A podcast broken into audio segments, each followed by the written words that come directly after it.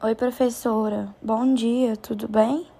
O nosso grupo é composto pela Evelyn Gugiel Silva, por mim, Júlia Catarrira Diniz Alves Pereira, pelo Luiz Gustavo Rodrigues Viana. Eu vou falar a introdução, um pouquinho da pesquisa didática que nós fizemos.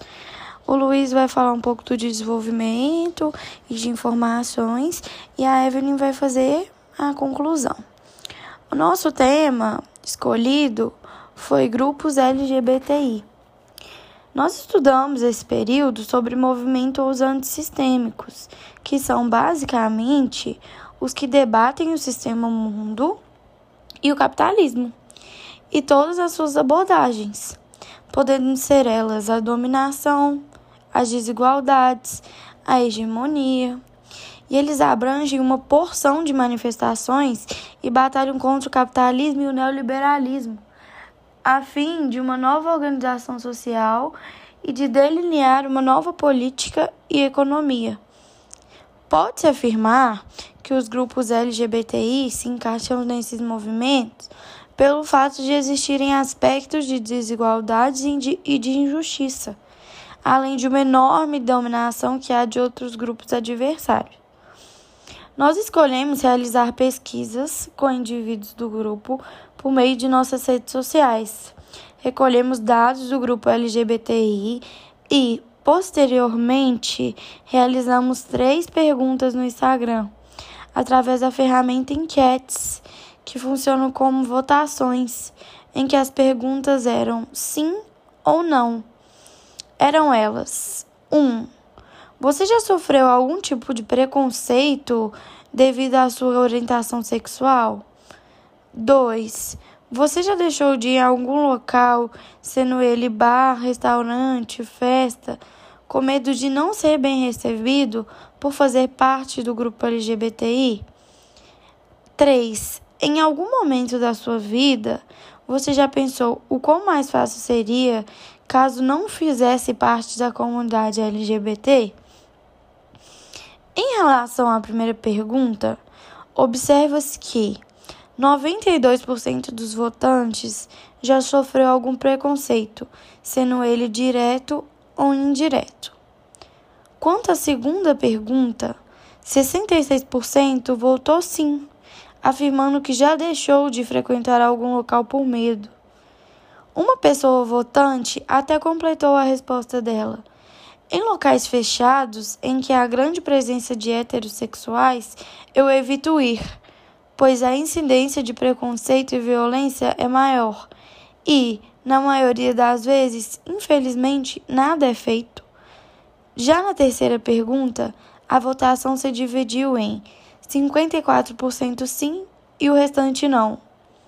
Nota-se que mais que a metade enxerga que ser parte da comunidade LGBT hoje em dia no Brasil é difícil comparado aos heterossexuais. Na entrevista, nós aprofundamos um pouco as perguntas, procurando por detalhes sobre os casos, como por exemplo, se a pessoa já sofreu algum tipo de violência e como foi. Obtivemos as seguintes respostas. Primeira pergunta: você já sofreu algum tipo de preconceito por causa da sua orientação sexual? Por exemplo, foi impedido de entrar em algum lugar? Foi recusado em algo? Qualquer tipo de situação? Se sim, como foi? O entrevistado 1 respondeu: Eu já recebi olhares estranhos, mas acho que a única vez necessariamente memorável foi quando eu estava voltando para casa estava usando roupas largas e duas mulheres que estavam fazendo campanha para uma igreja evangélica me pararam. Falaram que pela minha roupa já era de se esperar que eu não estava no caminho de Deus e que eu me relacionava com mulheres, que os meus pais deveriam me tratar e me levar para a igreja para que eu saísse do caminho do pecado, que Deus não esperava isso de mim e que eu iria para o inferno por isso. O entrevistado número 2 respondeu: Sim, uma vez eu estava em uma boate bem conhecida em BH, eu e mais três amigos. E um homem, ao me ver dançar, veio me atacar com palavras rudes apenas por eu ser gay, dizendo que lá não era lugar de bichinha. Ao afrontá-lo, recebi um empurrão e um cuspe no rosto. Foi horrível. Pergunta número 2. Você se sente protegido pelas leis, assim como uma pessoa que não faz parte do grupo LGBTI? Se não, por quê? O que você acha que poderia mudar? O entrevistado número 1 um disse: Não muito, porque a injustiça no Brasil, a justiça no Brasil é muito falha, principalmente para defender minorias como LGBTI e que a quantidade de casos que eu já ouvi de agressões que foram feitos, boletins de ocorrência e nada foi feito em relação a isso é enorme. Falta uma atenção de verdade em punir quem tenta contra a nossa vida, sabe? Não é sobre permitir que a gente fique em um bar. Na maioria das vezes, nossa luta é por sobrevivência. Ainda mais se for falar que para as pessoas trans tem expectativa de vida no Brasil de 35 anos. O entrevistado número 2 disse: Eu não me sinto 100% protegido, porém, eu, como homem, cis, branco, mesmo dentro do grupo LGBTI, acabo tendo mais privilégios nesses casos do que transexuais, por exemplo.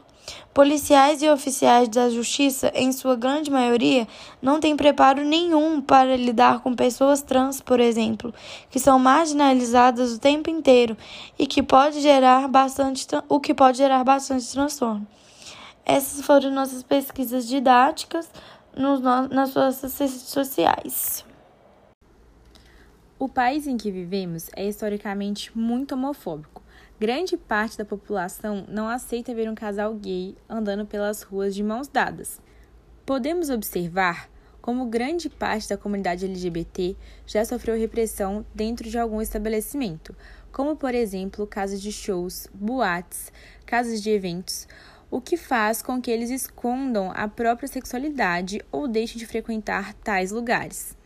Isso acarreta uma série de problemas, como por exemplo a depressão, ansiedade, chegando até a casos de suicídio. Por isso, a escolha do tema foi feita para que, através de pesquisas, entrevistas e postagens nas redes sociais, possamos concluir quais são os principais problemas que a população enfrenta e a melhor forma de trazer segurança e qualidade de vida para os mesmos. Apesar de inúmeras políticas, tentativas de paz e harmonia, a sociedade LGBT enfrenta no seu dia a dia uma dificuldade grande de convivência e sobrevivência. Dificuldades das mais simples e mais comuns até as mais complexas. A principal forma de combater esse preconceito é promovendo ações a fim de garantir seus direitos e a inclusão na sociedade. Para que essas políticas sejam realmente efetivas, o Estado deve compreender o problema desde a sua raiz e procurar dados e informações para isso. O governo ainda é muito ignorante sobre a realidade dessas pessoas, e assim fica impossível oferecer políticas públicas para o combate da violência. Ainda existem 70 países no mundo onde existe algum tipo de lei contra a homossexualidade. De um país para o outro, existem muitas diferenças, enquanto em um, como por exemplo o Brasil, existem penalidades, leis que condenam a discriminação pela sexualidade. Outros países existem penas que condenam a sexualidade de tais pessoas, podendo até levar à morte. O movimento sempre teve como principal objetivo a aceitação da comunidade na sociedade buscando se integrar, obter mais igualdade, conscientizar a população e obter mais papéis nos diversos setores da estrutura civil, o movimento abrange diversas organizações em todo o planeta, sejam elas governamentais ou não, para atuarem nesse sentido. Mundialmente comemorada no dia 28 de junho, o Dia Internacional do Orgulho LGBT reúne milhares de pessoas no mundo todo para uma das mais famosas marchas de rua que representam o movimento, a Parada do Orgulho LGBT. Em prol da diversidade sexual no mundo, a 23ª parada em São Paulo reuniu mais de 3 milhões de pessoas na Avenida Paulista. Um marco para a expressão e representatividade da comunidade. Recentemente, o atual Papa Francisco fez uma declaração inédita no documentário Francisco, que estreou no dia 21 de outubro de 2020. Ele disse: abre aspas. Os homossexuais têm direito a formar uma família. Eles são filhos de Deus e têm direito a uma família. Ninguém deve ser excluído ou forçado a ser infeliz por isso. Também completou dizendo: O que temos que fazer é criar uma legislação para a união civil. Dessa forma, eles serão legalmente cobertos. Fecha aspas. Tal declaração foi um marco na história e uma vitória para a comunidade LGBT.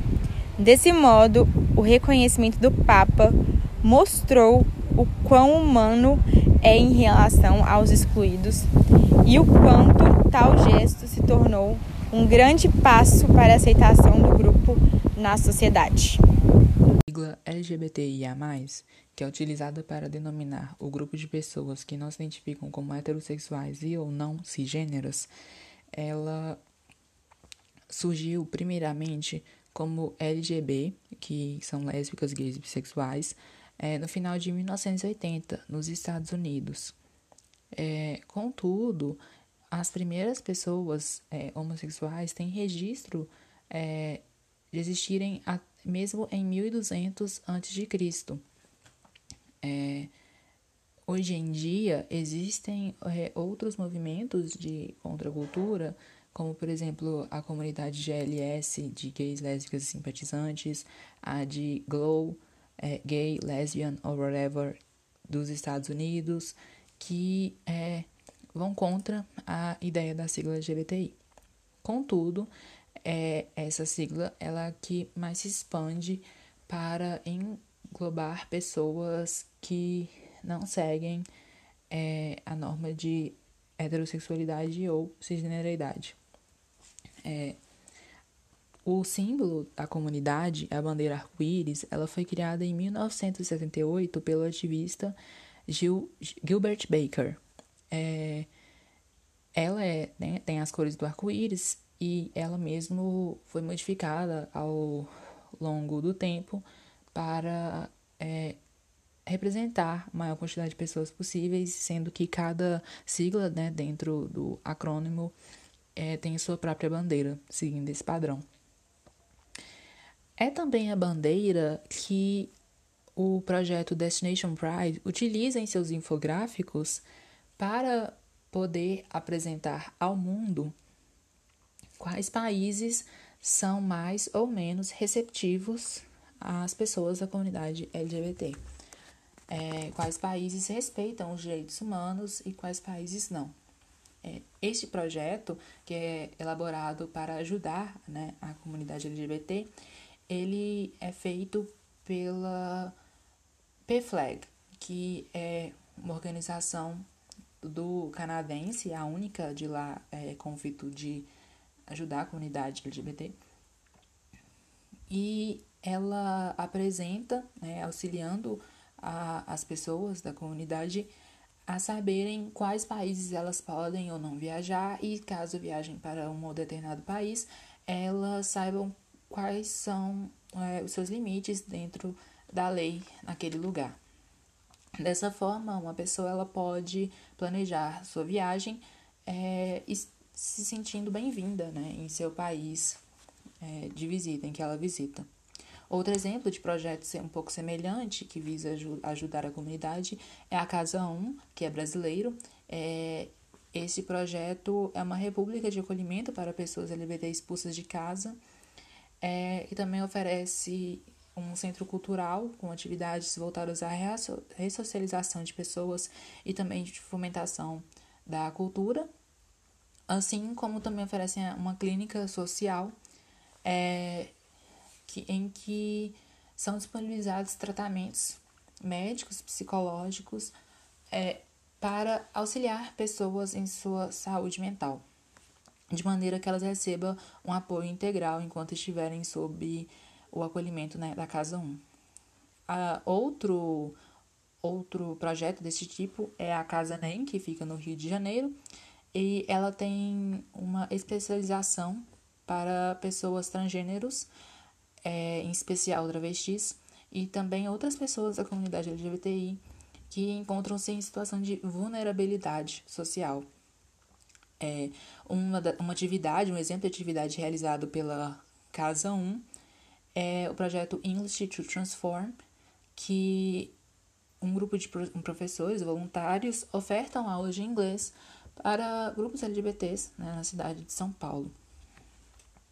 É, geralmente, o propósito de todos esses, desses projetos, né, dessas organizações, é auxiliar a recorrer, oferecer um socorro à população LGBT é, que é cotidianamente é vítima de violência, tem seus direitos negados, são excluídas da sociedade, são marginalizadas e ofertam para elas uma qualidade de vida e a segurança de cada um. É, a importância internacional, o impacto internacional de cada projeto como este é incomensurável. Um, um exemplo, por exemplo, da Destination Pride, ela tem presença em mais de 150 países no mundo e ela foi reconhecida com medalha de ouro e prata na premiação estadunidense Clio Awards, que é uma premiação dada por é, marketing inovador e inclusivo. É, além disso, este projeto da Destination Pride consegue ofertar e de deixar disponível uma base de dados sobre a tratativa de cada país em relação aos direitos humanos, é, especialmente a comunidade LGBT, de maneira que isso é um soft power, um, uma soft diplomacy do Canadá em relação aos outros países do mundo. É, isso é um, são dados públicos, auxiliam as outras pessoas, o público em geral, a terem uma fonte de dados confiável, assim como expõem é, a situação né, de pessoas LGBTs em outros países. Além disso, é, a Casa 1, é, como exemplo, com o seu trabalho de acolhimento de pessoas em situação de vulnerabilidade, ela entrou para a cartilha da Acnur, que é a Agência da ONU para Refugiados, que montou uma cartilha chamada Protocolo Operacional Padrão de atendimento humanizado à população refugiada, imigrante trans e travesti na cidade de São Paulo. É, esse projeto de 2020, realizado com o auxílio do governo da cidade de São Paulo, tem como objetivo padronizar e orientar pessoas sobre o acolhimento de pessoas LGBTs, especiais as transgêneros, que vêm de outros países como turistas ou refugiadas e permitirem que elas tenham acesso a oportunidades iguais, tenham seus direitos defendidos, é, evitem a, a, marginalização social e a discriminação, né? É, especialmente em, por exemplo, ambientes de trabalho ou ambientes públicos em que elas poderiam sofrer não apenas por serem LGBTs, como também por serem estrangeiros. Desta maneira, projetos como a Casa NEM ou a Casa 1, elas é, disponibilizam serviços humanitários, ajudam a quebrar barreiras e articulam meios que viabilizem a proteção de pessoas excluídas da sociedade. É, além disso, elas tornam-se exemplos é, internacionais de outros projetos de que queiram reproduzir isso em outros países, outros lugares, assim como conseguem acolher pessoas não apenas de seu local, não apenas da região, como também de outros países, outros lugares. Então, o impacto de, de cada um desses projetos somam-se é, coletivamente, internacionalmente, e, e espera-se que é, sejam catalisadores da inclusão dessas pessoas na sociedade e da garantia de seus direitos.